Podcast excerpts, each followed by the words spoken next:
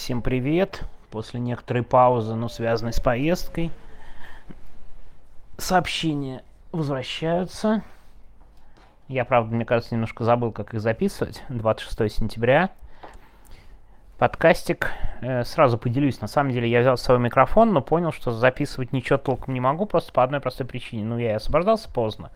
Но самое главное, когда ты не следишь за повесткой, не знаю, следили ли вы за моим твиттером, я его тоже не вел. Ну, кто подписан, конечно, да.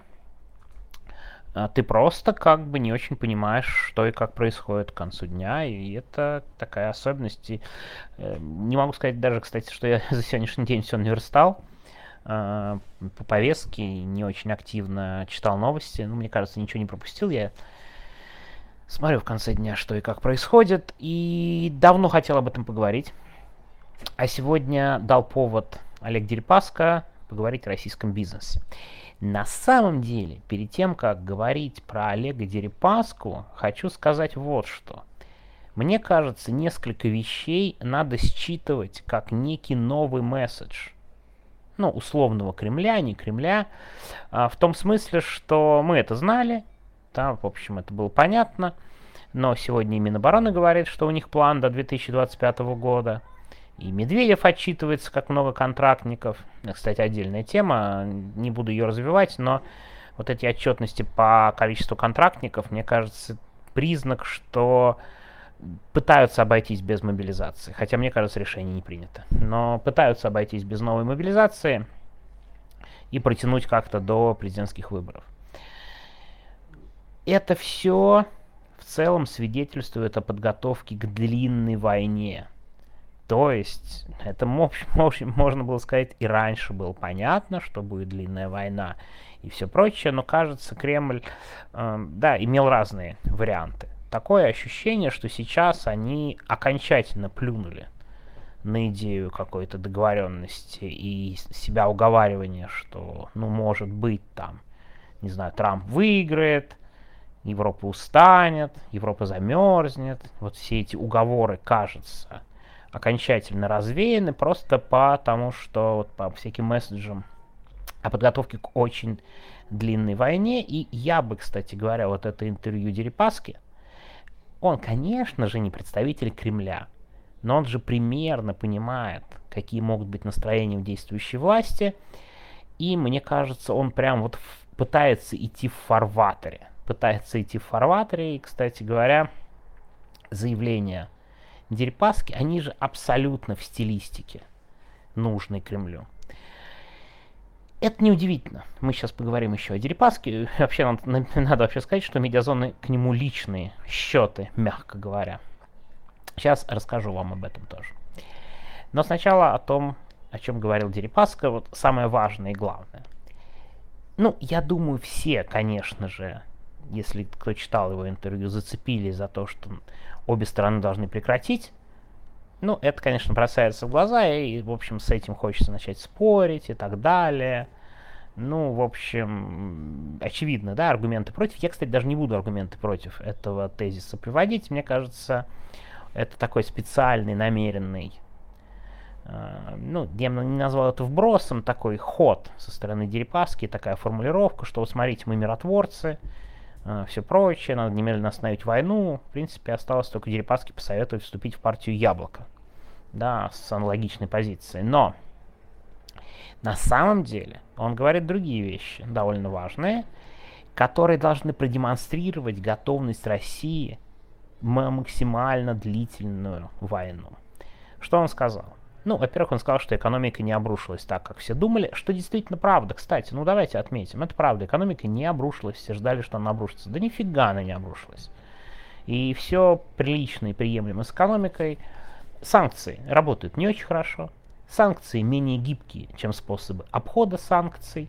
Ну, я уже молчу про то, что некоторые олигархи, да, и люди, причастные к войне, уже из-под санкций выходят. И я, кстати, попробую спрогнозировать, что вот этот список нескольких человек, с которых сняли санкции, скоро будет пополнен.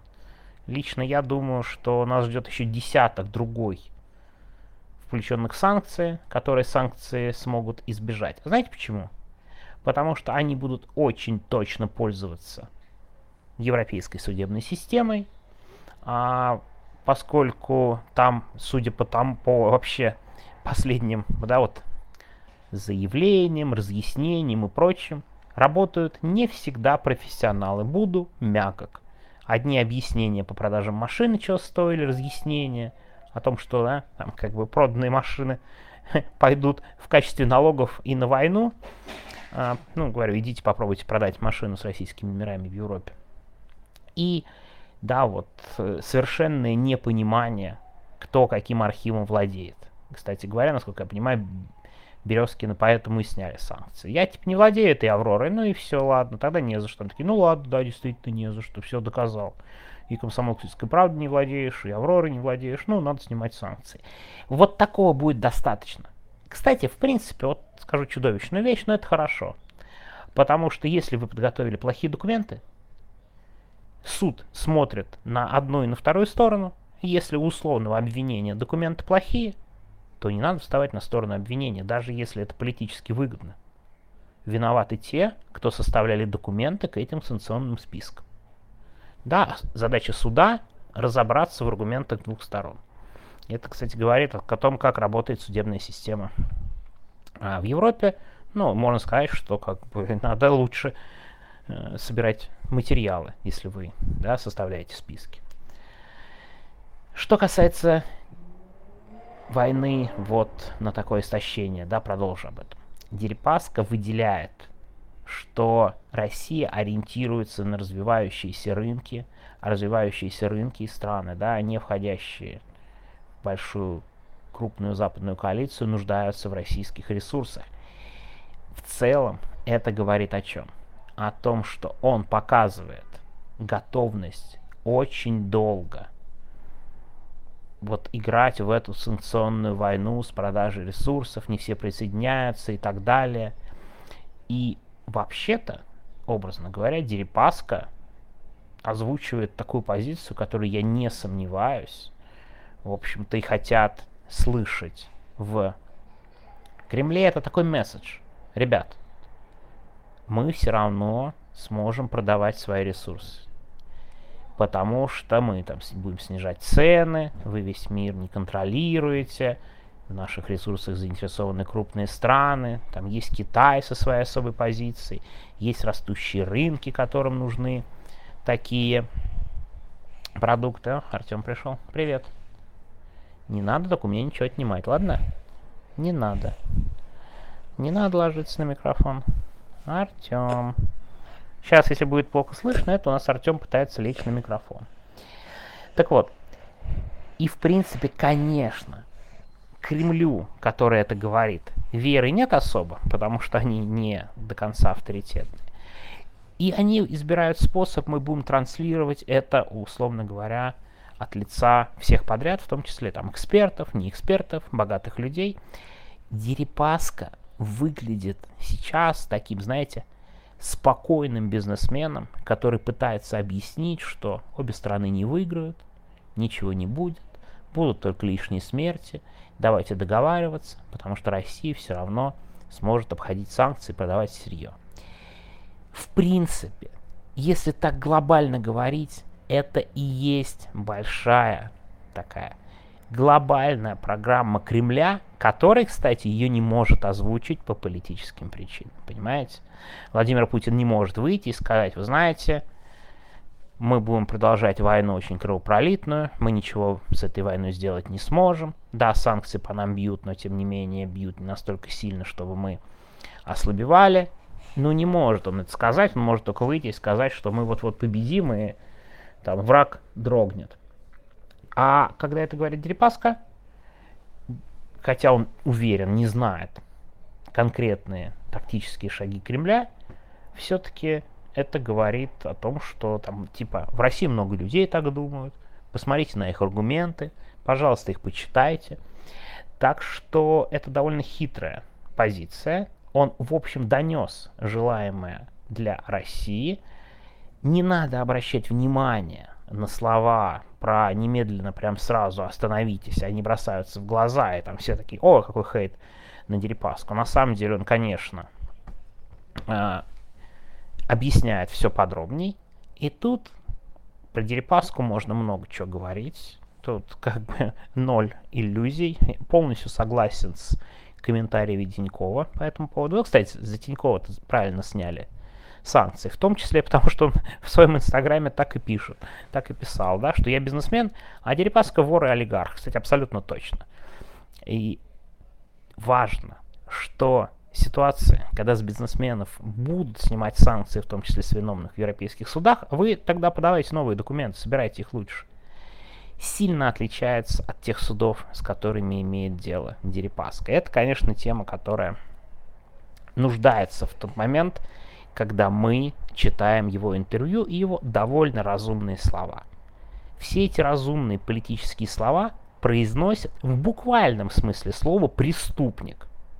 Да, там он не признан, наверное, судом, но каким судом он может быть признан преступником, да? Наверное, вообще-то российским, но российские суды он контролирует. И у меня как раз по этому поводу есть идея, потому что по-настоящему медиазону первый раз хотели блокировать именно Ар Артемчик. Ну ты мне на микрофон ложишься.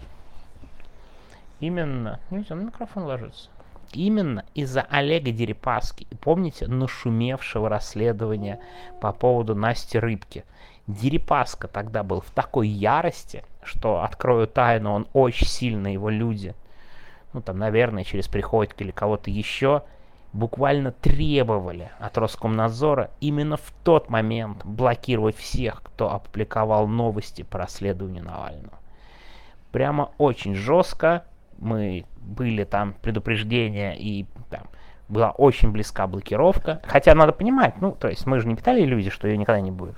Но именно в 2018 году из-за Дерипаски блокировка мы, конечно же, там пошли в суд по нему, естественно, там все понятно и так далее. Но это прям настоящий беспредельщик с полностью подконтрольным Услабинским личным. Андрюш, Быстро, ты обещал. Пулей? Пулей, никакой минуты пуля. Ты обещал. Так вот, личный, частный Усть-Лабинский суд Дерипаски. Так что все эти комментарии исходят примерно от такого же человека, как любой представитель российского государства. Он никакой не нейтральный эксперт, несмотря на все разумные слова. Он соучастник, преступник, человек, благодаря которому в России становилось сильно хуже все время, разворовавший страну. Это вот в прямом смысле этого слова. Так что эта нейтральная позиция должна иметь очень четкую, такой вот как бы его даже взвешенные слова, ну, бывает, что э, преступники производят, произносят какие-то, я их не хочу назвать разумными, но слова, к которым стоит прислушаться. Но просто, когда мы думаем о Дерипаске, когда мы читаем Дерипаску, надо понимать, что это человек, который разрушил, разрушил буквально правовую систему. Конечно, не один. Но это один из тех людей, которые просто полностью, да, вот, тотально создали в России беззаконие. Один из его создателей, не самый крупный, наверное, но тем не менее. И когда Дерипаска призывает подумать, размыслить и все прочее, как там остановить это безумие, конечно, главный вопрос, который надо ему отвечать, когда остановить самого Дерипаску. Его полный беспредел, из-за которого в том числе и происходит эта война. Потому что кирпичик к кирпичику, нарушение закона к нарушению закона. Там Приходько, Настя Рыбка, деньги, приближенным к властям, тотальная коррупция. Это все в итоге... Что ты хочешь, Артем? и привело к этой чудовищной войне и большому количеству жертв. И последнее. Я думаю, Дерипаска очень хочет выйти из-под санкций. И я очень надеюсь, что на него-то собраны нормальные документы в европейских судах.